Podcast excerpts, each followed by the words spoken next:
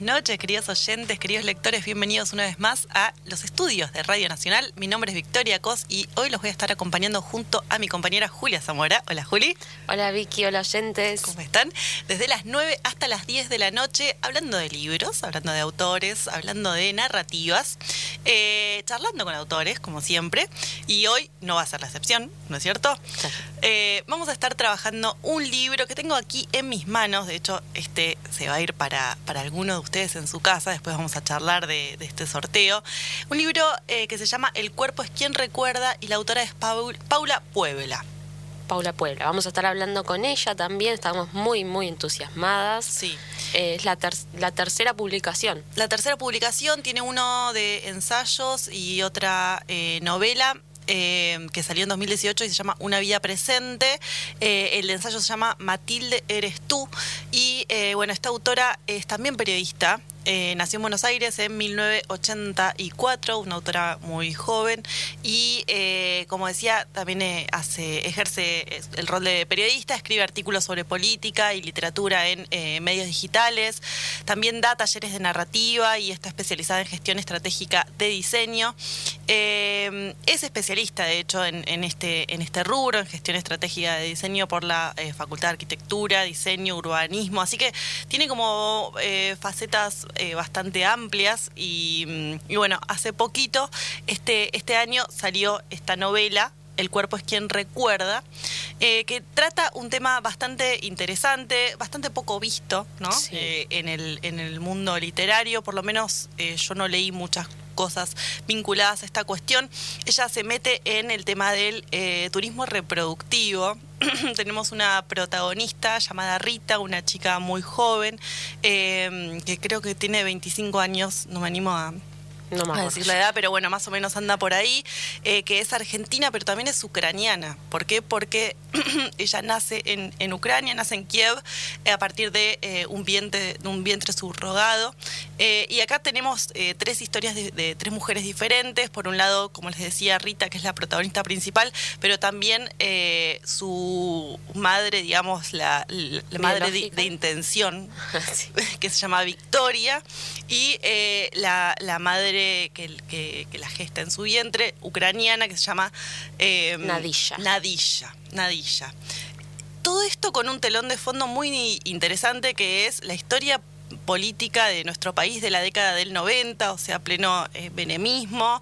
Eh, después tenemos el 2001 también, y van como pasando muchas cosas eh, que, tenemos los argentinos muy fresquitas en la memoria y que están siempre ahí como flotando alrededor de, eh, la historia, ¿no? Sí, de hecho em, aparece todo, todo eso de la cuestión política hmm. a través de lo mediático, digamos, el personaje Rita, eh, la historia comienza contándonos, digamos, cómo es su, su pareja actual, con quién convive. Sale con un señor, un, señor mayor medio progre, ¿no? que se dedica a dar como congresos y charlas sobre eh, la violencia del Estado en, em, en, diferentes capas sociales y es como, em, no sé cómo catalogarlo, me pareció como muy muy estereotipado, pero intencionalmente puesto en ese lugar, eh, sí, como el, clásico progre. Tal cual. Y además ella es hija, o sea, su padre eh, de intención, como dijiste vos, me gustó,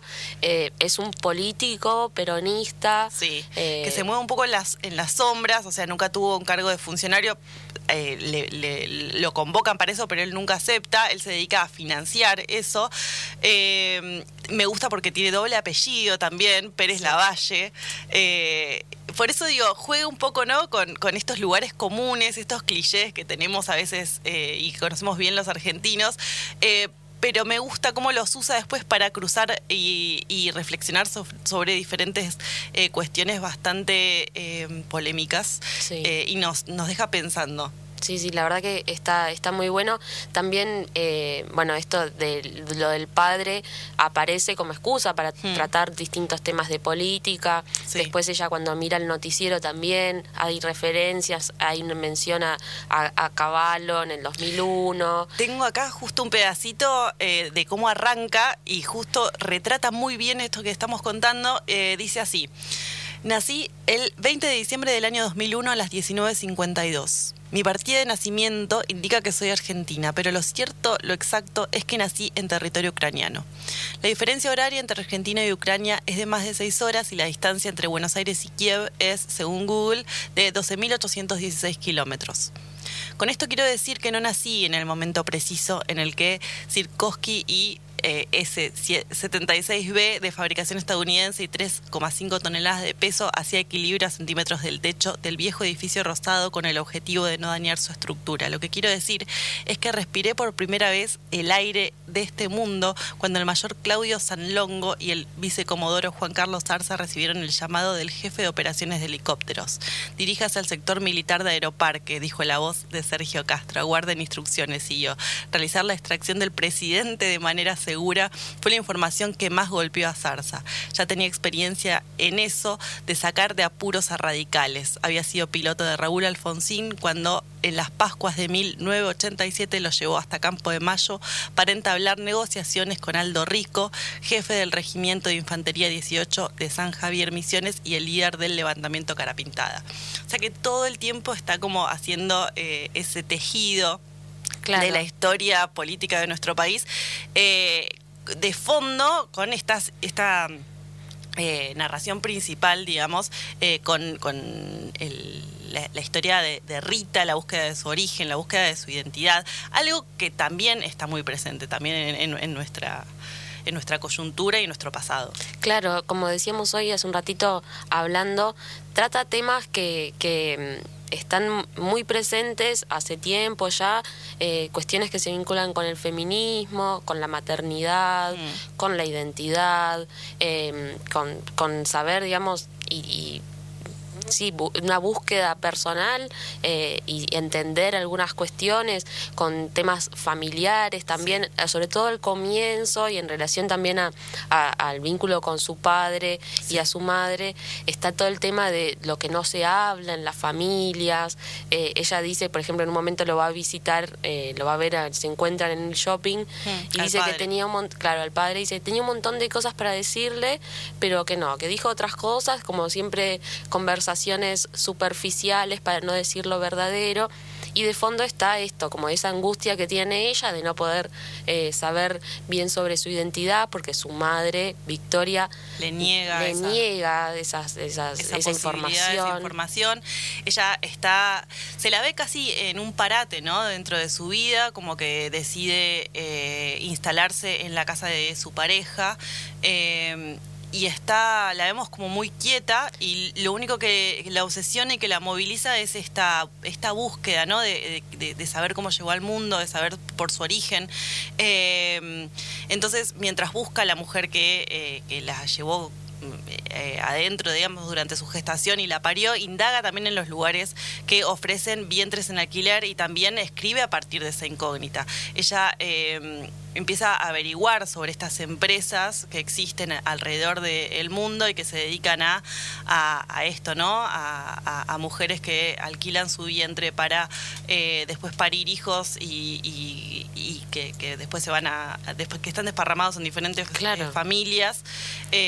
Y, ella, sí, la estrategia que usa es muy interesante porque en complicidad de, su pareja, ella manda un mail, digamos, a esta empresa preguntando como si ella fuera a querer eh, alquilar un vientre. Pidiendo un presupuesto. Pidiendo un presupuesto, lo cual es tremendo, porque ya si hasta ahora eh, eh, todo parecía bastante extraño, ¿no? Como... No, nos hace preguntarnos, ¿no?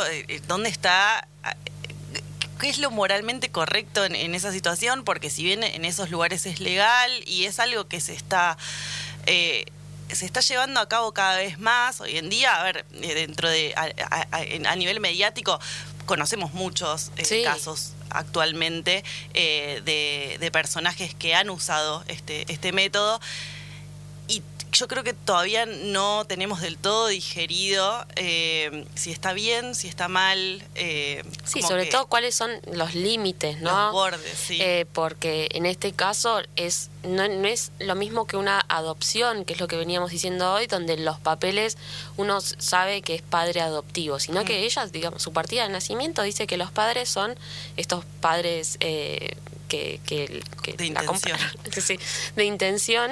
Eh, y bueno, y en el mail que le manda la empresa le dice, bueno, vos si querés alquilar un vientre te sale tanto, todo en dólares y precios altísimo y eh, es todo como si uno eh, escribiera un hotel para reservar una habitación. Sí, de hecho no tienen que hacer nada, solamente tienen que eh, pagar. pagar los pasajes, bueno, aparte de pagar, pagar los pasajes de avión y después ellos se ocupan absolutamente de todo. Y tenés, aparte, por ejemplo, si, si te salen mellizos, tenés que pagar tres mil dólares más.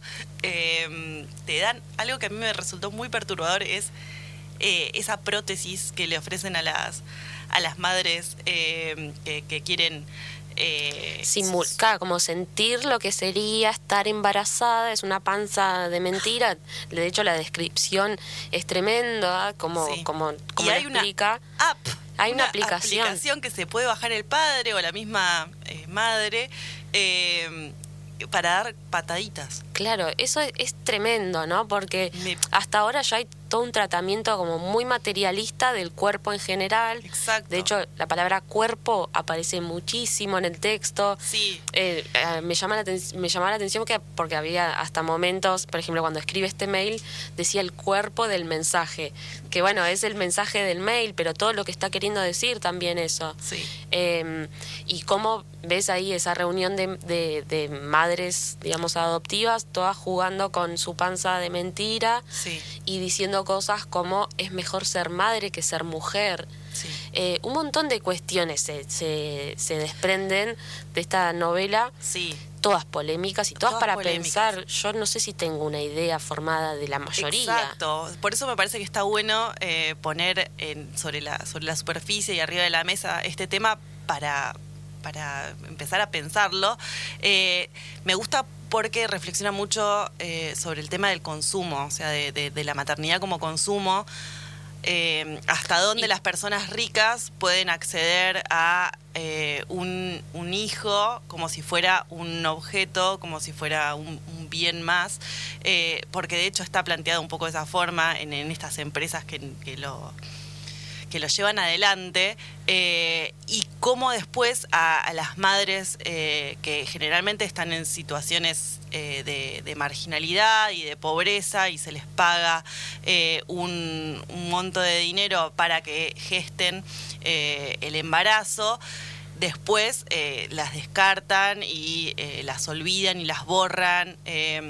recién decíamos, yo tuve todo el tiempo presente y creo que vos también, Juli, la historia eh, del cuento de la criada, de, la, de, la, autora Margaret Atwood, que un poco eh, tiene una cercanía con, con, esta idea, ¿no? Sí, tal cual. Sí, sí, sí. Hay, hay como muchos puntos en común, porque también uno piensa, bueno, por un lado hay una familia que quiere tener hijos, no puede. Hmm. Del otro lado hay una persona que tiene la necesidad quizás de alquilar su vientre para, para para, digamos, sobrevivir de alguna forma, pero cómo todo eso también responde a cuestiones de la sociedad, ¿no? Como incluso este mandato de que ser madre como una realización personal, que es lo que lleva a todas estas mujeres a meterse en la cabeza a ser madres a, toda costa. Exacto. Y, y, también juega con los roles de la sociedad. Bueno, el que tiene plata y puede, puede comprar un bebé y el que no puede eh, alquilar su vientre para que esté ese bebé. Entonces, cada uno está cumpliendo su rol, mm. pero es, es un sistema bastante fuerte. Perverso, en cierto sentido.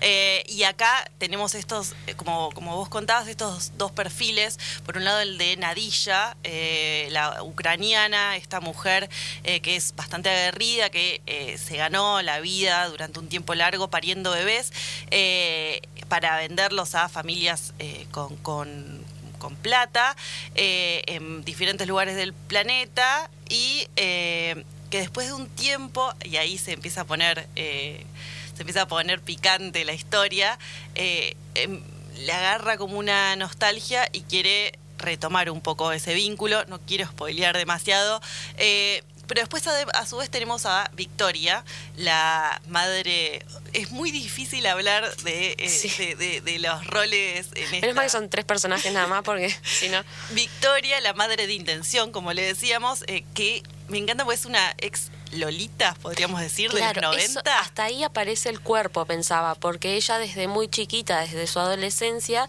empieza una carrera como modelo. Sí. Y eso le, le genera una serie de trastornos alimenticios, cuestiones con su imagen, con la figura, que también uno dice, bueno, por algo no quiso o no pudo o no quedó embarazada, por, no sabemos si es porque no podía o porque no quería alterar su cuerpo. Sí. O sea, aparecen también esas incógnitas. Sí, no están esclarecidas, además. Eh, pero bueno, por H o por B necesita eh, y, quiere tener un hijo, entonces eh, con su pareja, este político, empresario que se mueve en las sombras, millonario, que además lo pinta de manera muy interesante porque... Eh, es como el, verdadero meritócrata, digamos, eh, que sale de un barrio muy humilde, eh, de una familia pobre y llega... Claro, el que se hizo solo de abajo, Exacto, tal cual. el que se hizo solo de abajo. Y además también cuando narra el encuentro, cuando lo conoce, como que ahí dice, ay, me parecía que, que, tenía bastante plata, pues dijo, yo invito, y había otras mujeres, y ella ya empieza a pensar, bueno, este me lo voy a quedar yo. O sea, hasta eso es tremendo, ¿no? Cómo eh, explora los vínculos familiares en general y como que le echa el ojo, Victoria, y, después, bueno, van a terminar juntos. Igual ya en el presente de la narración están divorciados. Sí, están separados. Eh, un dato también que me, que me llamó la atención y que la autora lo, lo pone ahí en, en, la historia es que ella aparece en una revista de esas faranduleras eh, con la panza. Ay, claro, sí. Con la panza, esa, la, la, la, prótesis. Claro. Eh, entonces tenemos estas tres mujeres eh, que son, digamos, las voces, eh, medio que le hacen una novela coral, digamos, de El cuerpo es quien recuerda, que es el libro que estamos trabajando hoy, de Paula Puebla, con quien vamos a estar charlando dentro de muy, muy poquito.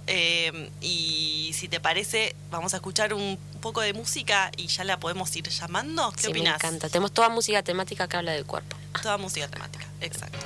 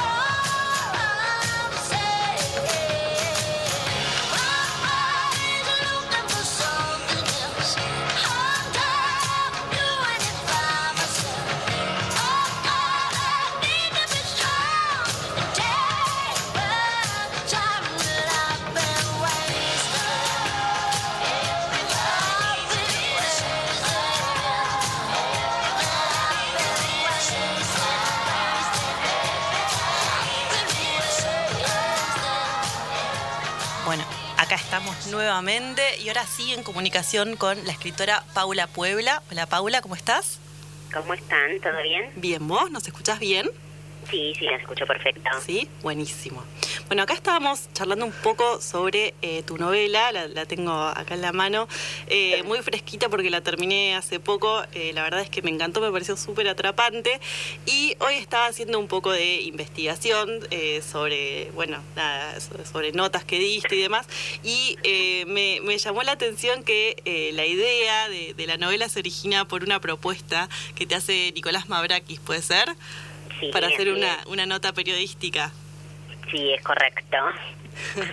eh, bueno, y, contabas que en medio la idea se te queda pegada, ¿no? Que, que le, dabas vueltas y vueltas. ¿Cómo fue investigar sobre esta cuestión y cómo, cuándo, cuándo, decidiste que lo ibas a, a desarrollar en, una historia más compleja y más larga de ficción eh, que, que, termina siendo este, este libro? Mira, fue una cuestión un poco abismal, te diría, porque Obviamente las investigaciones y las documentaciones para escribir artículos periodísticos pueden ser muy vastas, pero que después tienen que estar condensadas en, una cantidad de caracteres y en un, tipo de legibilidad accesible, digamos, sobre todo para los formatos eh, digitales, para los que me invitaba a escribir Nicolás. En el medio, bueno, eh, de esta documentación me voy dando cuenta de que que la construcción de un artículo periodístico me iba a limitar mucho, no solamente en cantidad, sino en todo el, imaginario que a mí se me abría eh, con los documentales y con las cosas que iba investigando y que iba leyendo. Así que llegué a un punto en el que dije, bueno, esta novela eh, prácticamente se escribe sola, digamos, porque la información que me daba eh, la realidad tenía mucho de ficción, ¿no? Yo, yo pensaba, digo, bueno, este escenario, eh, si lo pensamos, eh, si pensamos que una persona o que una pareja puede pagar para adquirir una vida, digamos, y, lo, y nos trasladamos a los 80, a los 70, eh, lo pensaríamos como, como una distopía, ¿no? Sí. Entonces se mezclaba mucho esta idea de, de ficción, de realidad, de distopías, como que esos bordes se empezaban a borrar. Eh, en esta fase de investigación. Así que, así que nada, largué la idea de escribir ese artículo y dije, bueno, esto es, una novela. Entonces el, el, artículo no está, ¿no? No lo escribiste, o sea, fue la novela. No, el artículo no existe, nunca existió y, me parecía que, nada, que había mucho más para decir eh, que, que solo información, mm. ¿cierto? Eh, me parecía que daba para, para generar una historia y para generar eh, preguntas a partir de una ficción. ¿Y llegaste a hablar con alguna eh, con alguna madre subrogante durante la investigación o con gente que haya eh, iniciado, digamos, el proceso? ¿Cómo es el acceso a ese a ese universo? Mira, es un acceso muy restringido, no, no llegué a hablar ni con ninguna subrogante, que me parece que por cuestiones contractuales están bastante impedidas de contar eh, su situación y sus pormenores eh, y al mismo tiempo sí se, tuve intención de hablar con alguna familia de intención, con alguna mujer o algún hombre que, estuviera por tener un hijo a través de este método y no, no tuve recepción. O sea, hay unos grupos de Facebook que son obviamente grupos cerrados eh, y mandé unos mensajes con total honestidad, ¿no? Estoy haciendo una investigación para escribir y no tuve respuesta, lo cual para mí ya fue como una señal, ¿no? Eh, ya me parecía que había una especie de declaración en ese silencio. Y sí, el único contacto que tuve, que es, que algo que está en la novela de una manera bastante transparente, digamos, es con una clínica, ¿no? Eso sí, pude tener una ida y vuelta eh, por correo electrónico con una clínica, una clínica más grande de Ucrania que se dedica a esto. Claro. Eh, bueno, hoy, hoy pensábamos, a ver, eh, que, te metes con, cuestiones bastante eh, difíciles a veces de, abordar y que no, están tan vistas en, el terreno literario, por lo menos. Eh, y hoy en día circula mucho, ¿no? Frases como, bueno, mi, cuerpo, mi decisión, la, maternidad será deseada o no será, son, son cosas que están muy presentes. Y, y, esta novela retrata esta maternidad tan particular, digamos, que es, eh, que es comprada. Eh, ¿Cómo fue meterte ahí? Eh, difícil, me imagino. Es difícil por, por muchas cuestiones, ¿no? Pero principalmente porque yo tenía miedo de, de a ver, siempre me cuido de no moralizar, ¿viste? Mi intención en la novela no es decirle a alguien que va a subrogar que es un opresor o, o, una mala persona, eh, sino plantear preguntas, ¿no? Como, para que esto no pase tan piola, digamos, por decirlo de alguna manera, porque, digamos, la, vemos capas de revistas con mujeres y hombres que, que tienen sus, sus bebés y sus hijos por, que sus bebés y sus hijos por este método, y no nos formulamos ninguna pregunta, simplemente es como, bueno, pasó y está ok, porque está ok porque está la tapa de una revista, ¿no? Pero me parece que hay un poco más para, para para ver ahí. Y después, con respecto a lo que me decís de, de las consignas de la, de las militancias feministas y qué sé yo, me parece que todas las, las, eh, las pancartas, digamos, tienen como, así como alumbran y abren un camino y Mm. y sirven en muchos sentidos, también tienen su reverso, ¿no? Claro. Eh, la, consigna de mi cuerpo es mío sirvió mucho eh, en los últimos años para el debate del aborto, pero si, no sé, por ejemplo, vos te acercabas a una manifestación de libertarios, de personas que no querían usar el barbijo durante la cuarentena, utilizaban la misma consigna, ¿no? Mm. Vos no me vas a imponer que yo use un barbijo porque mi cuerpo es mío, mi cuerpo es mi decisión. Entonces, me parece que eh, que está bueno pensar en esas cosas y está bueno pensar en, los reversos de la paternidad, bueno, a costa de que, a expensas de que eh, hasta dónde voy a llevar este deseo. Eh, ¿Soy capaz de dañar a alguien para, para saciar mi deseo? No, bueno, estas preguntas que está bueno articularlas con lo que nos vino pasando a las mujeres argentinas sobre todo y a nivel regional durante los últimos años. Eh, Sabes que en una entrevista que que escuché hoy a la mañana que te hicieron, vos hablabas de esto de que te interesa discutir con, con tu época. Justo esta novela, de ya desde sus inicios, tiene como un, registro de época, sobre todo eh, política argentina, muy marcada y, y, que a vos te interesa esto también de ver los chispazos que hay entre la literatura y la política. Y pensaba, justo que recién dijiste la palabra opresor, también la relación, eh, o sea, eso es muy interesante, como sin, sin eh, bajar línea, digamos, dejas de entrever también muy, muchas cosas que tienen que ver mucho con la historia política argentina, no solo con los 70, como mencionaste, y la apropiación de bebés, sino incluso antes, en 1820, eh, cuando se crea la, la, sociedad de beneficencia, que eran mujeres de la alta sociedad porteña eh, en funciones públicas que también se encargaban de, de cuidar y de, y de maternar, digamos, eh, niños huérfanos, por lo general indígenas, y que eso también, eh, como disfrazado de beneficencia, fue una forma de, del Estado de, de, complementar la violencia eh, a la que se buscaba, digamos, eh, desplazar las familias indígenas, ¿no? Entonces es algo que que, que, está y, y que es, casi está, es fundante en nuestra historia política como país. Es muy interesante que vos lo retomes y, y que no, no sea de, de, una forma como para decir, bueno, esto es lo que yo pienso, o moralizar, como decís vos. Eh, ¿Vos eh, eso, digamos, lo, lo relacionás con la política argentina? Sí, me interesa mucho la política argentina, me interesa mucho nuestra historia y me, interesan sobre todo las cicatrices eh, que tiene nuestra sociedad, esto que decías de las, de las mujeres, eh, a criar a estos chicos, eh, lo que mencionaba de los 70, bueno, los, la década de los 90 que la traigo a colación y que me parece que es una década que todavía está bastante inexplorada, sobre todo en la literatura, mm. eh, el estallido del 2001, me parece que son cicatrices que van quedando sobre nuestro cuerpo social, digamos, eh, que me interesa mucho retomar, porque, nada, siempre digo que, que nuestra historia tiene una repercusión eh, material, más allá de lo simbólico, ¿no? Y más allá de lo cultural, hay una, una repercusión material sobre nuestras vidas. Digo, eh, alguien que tiene padres desaparecidos no puede bajo ningún punto de vista obviar ese hecho en un cumpleaños, en un aniversario. Digo, son cosas que se sienten, se sienten, se hacen muy presentes, ¿no? Bueno, del Ah, perdón. Lo, lo dejas un poco asentado en el, en el nombre de la novela, ¿no? El cuerpo es quien recuerda. O sea, al, margen de todo lo cultural eh, y de cómo podamos interpretar eh, este hecho, el cuerpo habla, el cuerpo eh, necesita también buscar su origen, buscar su identidad.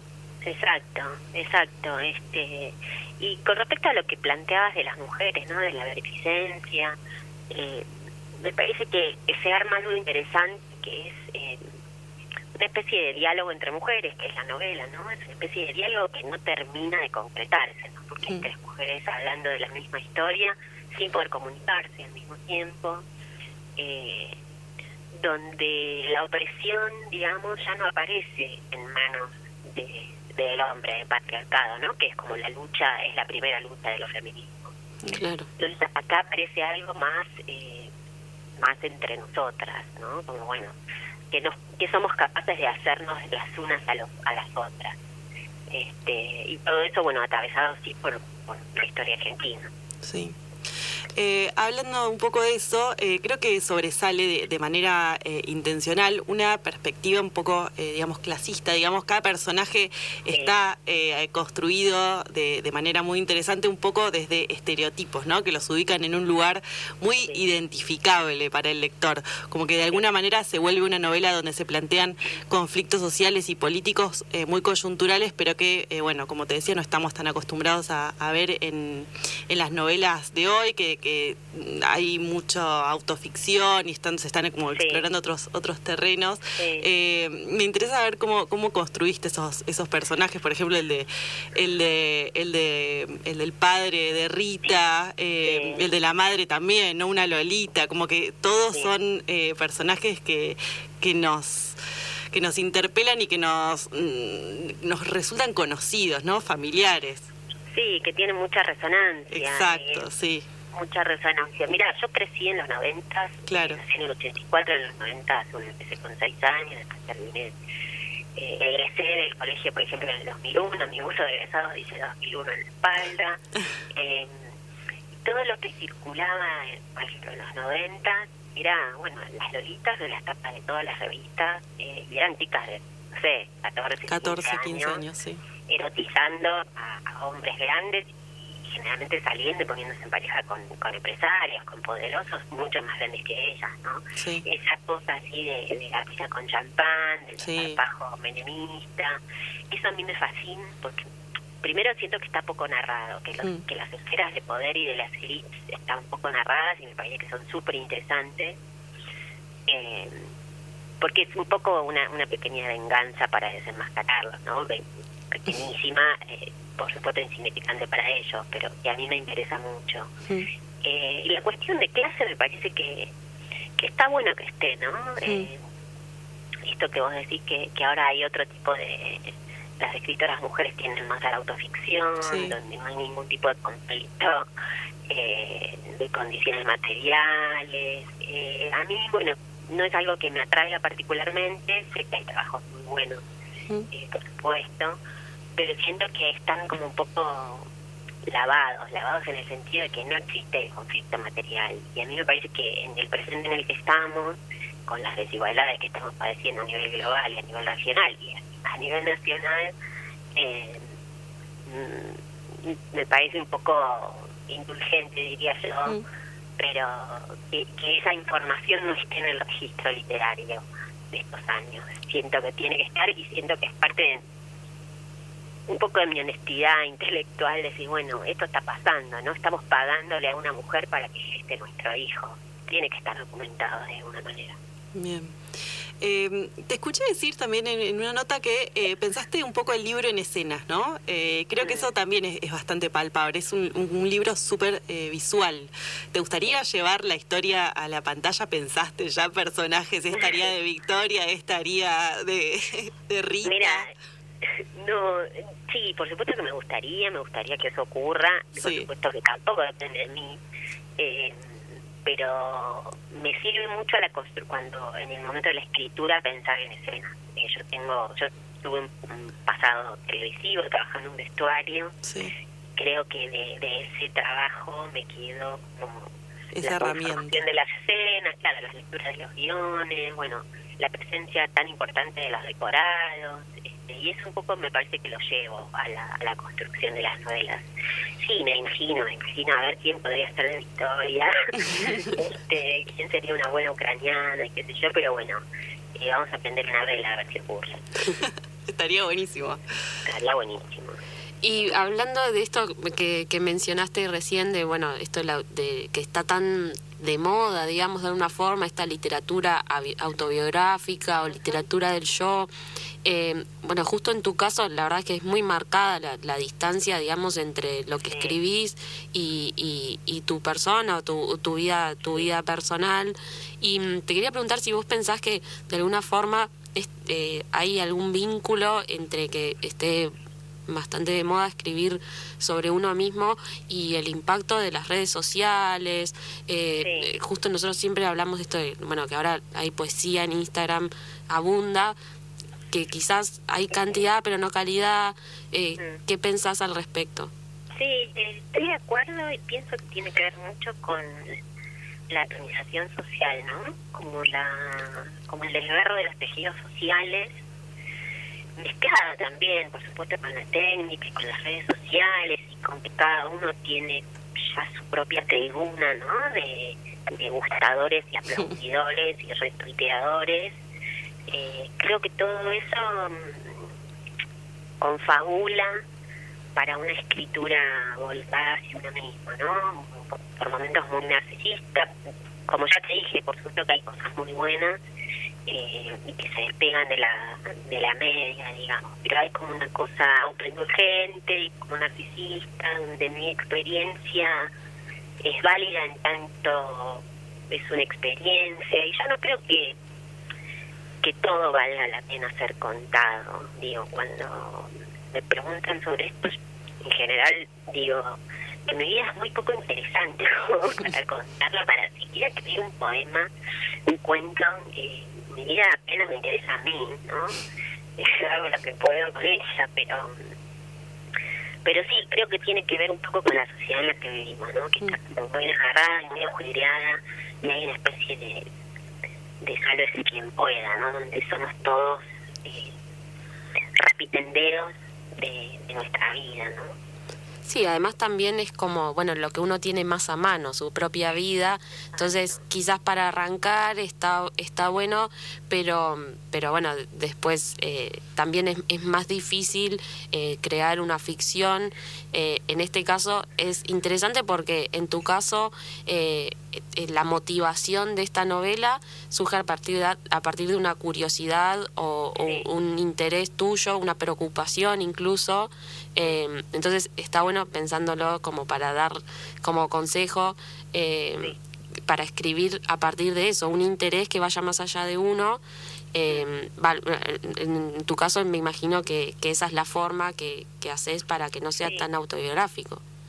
Sí, sí, sí, absolutamente. Por supuesto que uno de la vida de uno al momento de escribir eh, usa las, las cosas que le han pasado en la vida, las personas que conoce, los jefes que tuvo, los restaurantes a los que fue los usa, ¿no? Como eso es toda una cantera de material que es eh, que a través de, del pasaje por el artefacto de la literatura se convierte en literatura, eh, pero necesita todo eso necesita de ese pasaje a través de esa máquina. Me parece que hay un problema cuando las cosas que nos pasan en la vida no pasan por esa por esa máquina y queda todo como un tal cual fue, ¿no?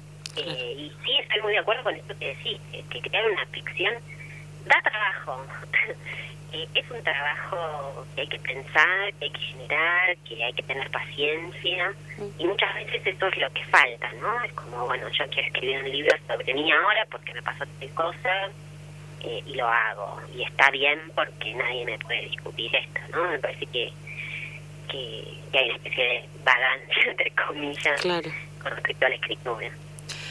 Paula, em, bueno, encontramos en, tu libro algunos guiños a, a Welbeck. Eh, sabemos que, te gusta, eh, sí, te gusta mucho. Y a nosotros, a nosotros también. Eh, tenemos acá algunos, algunos autores de tu preferencia, a Lamberti, a Godoy. Em, de hecho, el año pasado nosotros entrevistamos a Mavrakis claro, para el para el programa de Welbeck, sí. Exacto. Ahí tenemos el vínculo con él. Sí. y bueno, queríamos ya para, ir cerrando, preguntarte algo que, le, le, consultamos a todos los escritores que pasan por este espacio, es, eh, bueno, ¿qué, libritos tenés, qué libros tenés en tu mesita de noche?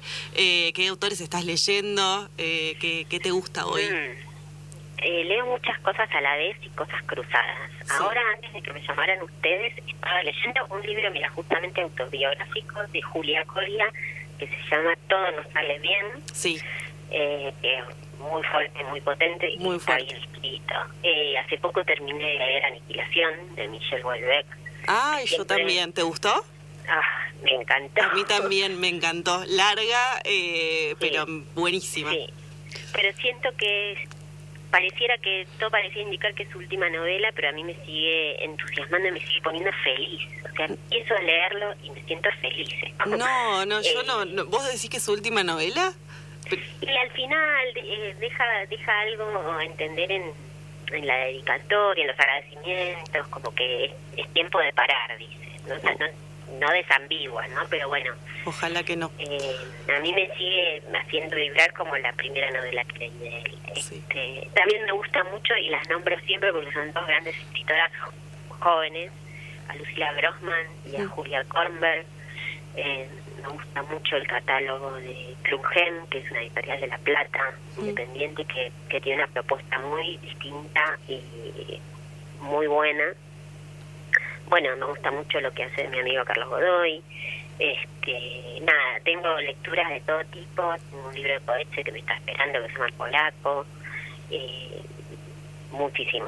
Bien, buenísimo ahí ya tenemos un pantallazo general de cuáles son tus, eh, tus intereses literarios, eh, que, siempre nos, nos gusta mucho explorar, eh, sobre todo para robar ideas. Claro, esa es la parte más chusma, viste, de la entrevista. Nos vamos anotando qué próximo leer, qué reseñar. Sí, sí, sí, sí. Así que bueno, em, Paula, no te retenemos más. fue un placer charlar con vos, la verdad es que te, te estamos muy agradecidas por tu tiempo y por esta posibilidad.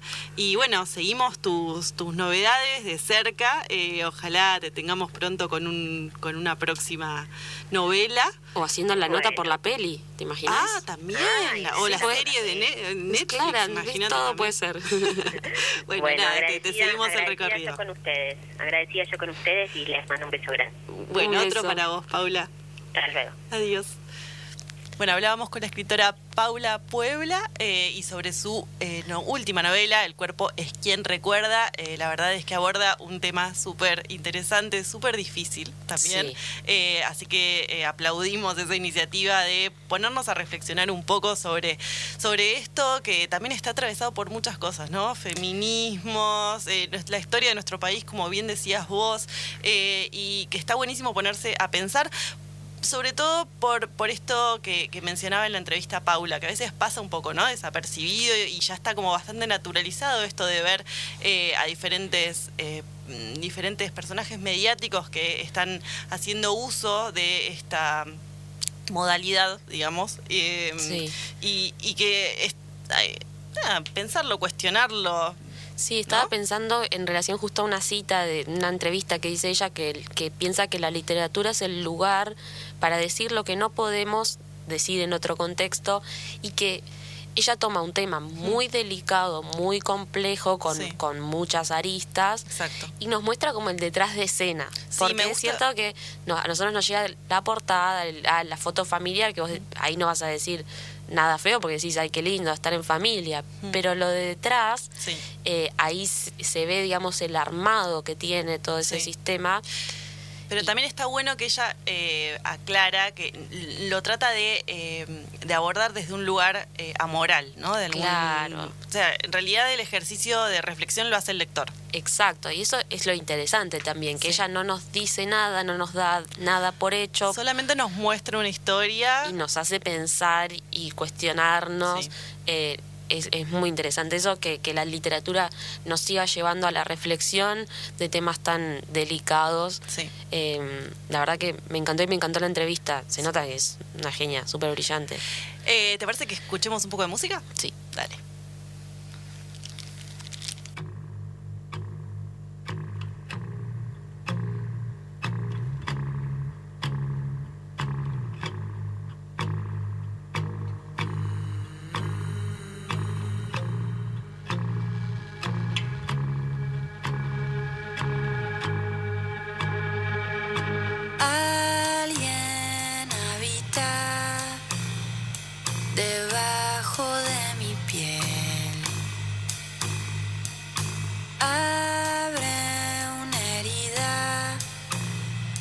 Va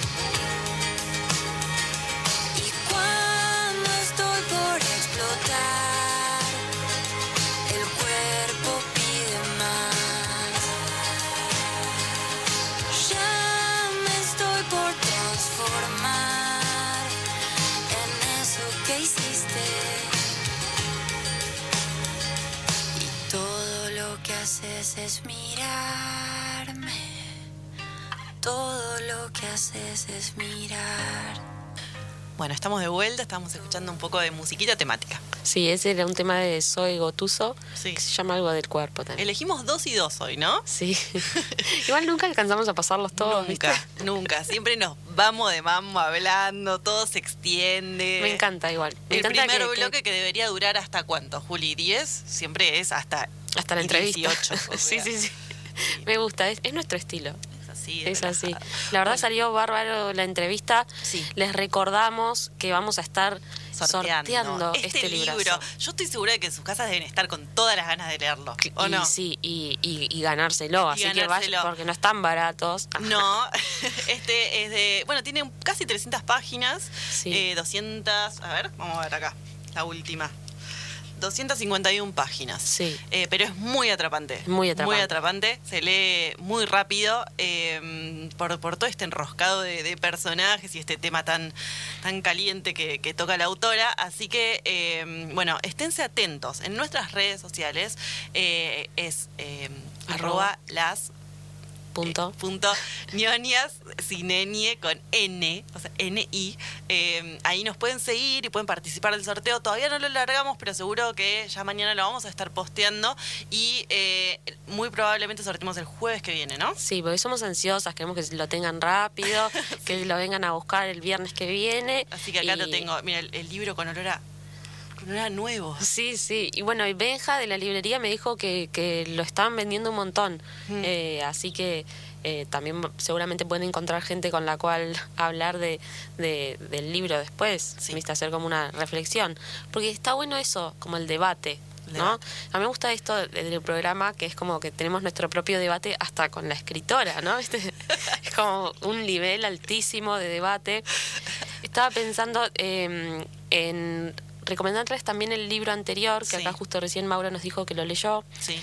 El, el libro anterior de Paula Puebla es Una vida en presente, es el título, y eh, el personaje principal se llama María Guevara, es la protagonista y narradora de la historia, y es una prostituta que tiene relaciones fijas con hombres muy poderosos a cambio de mucho, mucho dinero. Wow. Es como que, viste que hay Eh, cosas sí, que se que continúan. Claramente Exacto, su- el cuerpo, vender el cuerpo. la guita, Hmm. eh, el, bueno, el, el lugar de la mujer, los Sí. temas que, que se están hablando mucho en, en el feminismo, que también es como esto lo del vientre, ¿no? Hay Sí. como dos eh, posiciones, Sí.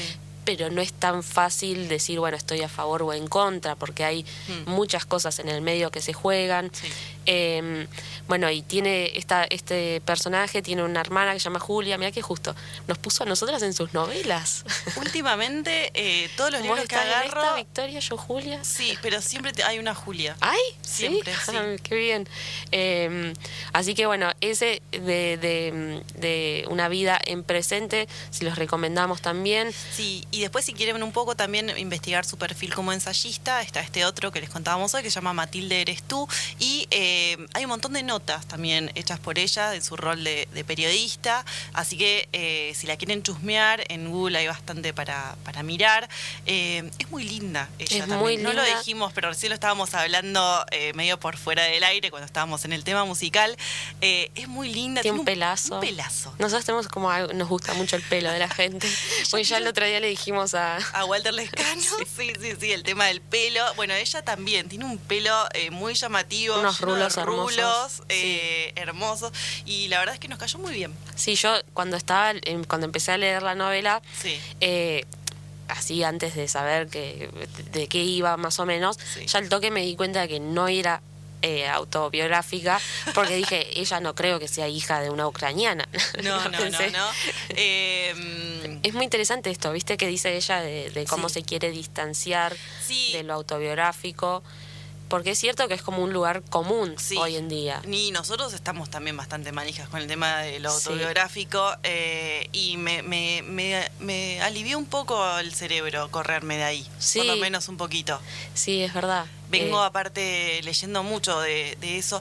Yo ahora estoy leyendo el libro de eh, Mario Lebrero, ah, la eh, novela la luminosa. novela luminosa que me recomendó Benja, uno de los últimos programas.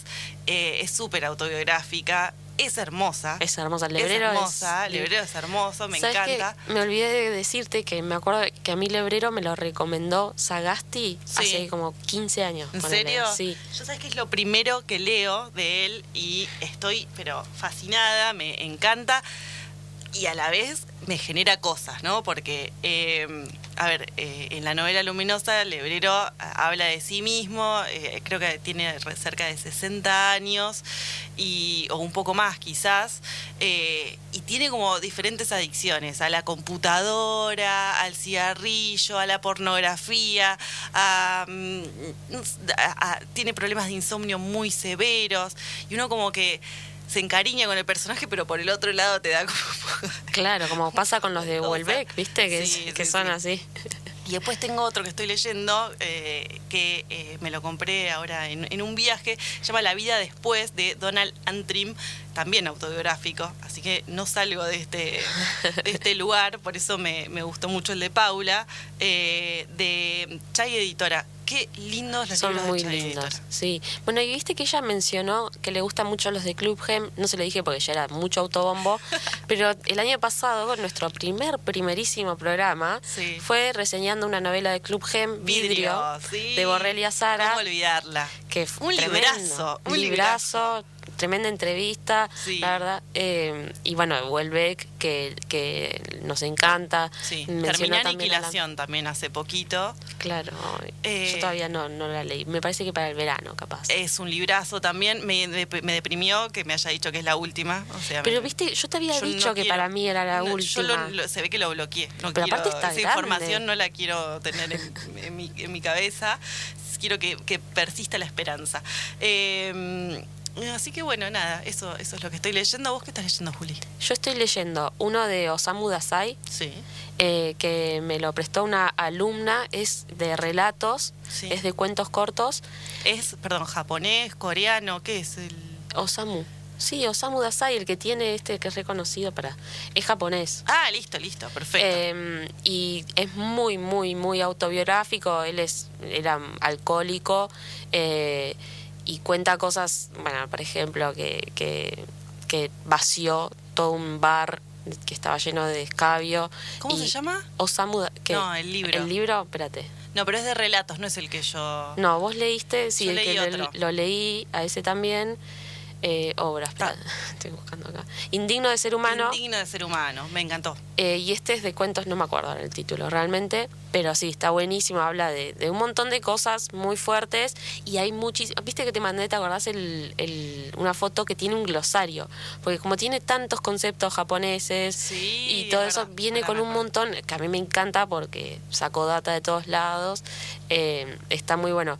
Y después, a ver qué más estoy leyendo, no, bueno, estaba releyendo Lovecraft porque Mm. lo estoy dando en la escuela y estaba hablando con Nicolás Mavrakis eh, al respecto, que eres re Le mandamos un saludo a Nicolás Mavrakis, que hoy lo estuvimos, creo que lo, Lo mencionamos, estar 16 veces, más o menos, la estar picando la oreja, sí. Sí. Eh, bueno, esas serán entonces nuestras lecturas. ¿Sabes qué quiero leer yo? ¿Viste este libro coreano que está circulando ya sobre mi hija? Ah, no, uno de un gato vi que está... El del gato también lo vi, pero no me acuerdo cómo se llama. Tiene libros y gatos, una combinación Ay, sí, muy me ganadora. Pero, mm, pero bueno. Bueno, eso ha sido el programa de hoy. Recuerden de visitar nuestras redes sociales para llevarse el libro de Paula Puebla, El cuerpo es quien recuerda, que es el que estuvimos reseñando hoy. Nos encontramos el jueves que viene eh, para otro para otro momento literario y mm, bueno los dejamos con las chicas de Agenda Bahía que seguramente tienen muchísima data cultural de la ciudad así que les mandamos un saludo gracias por acompañarnos hasta el jueves que viene Mother, do you think they'll drop the bomb?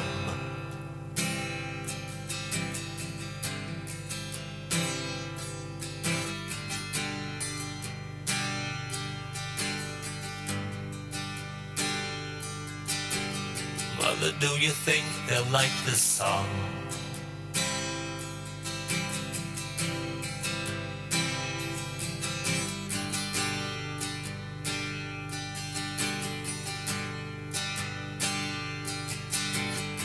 Mama, do you think they'll try to break my balls?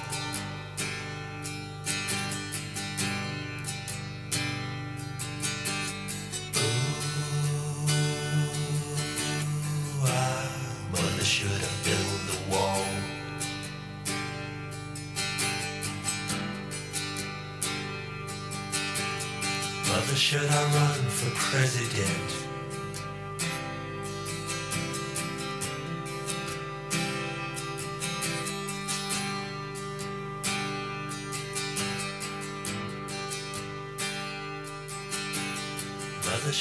Trust the government?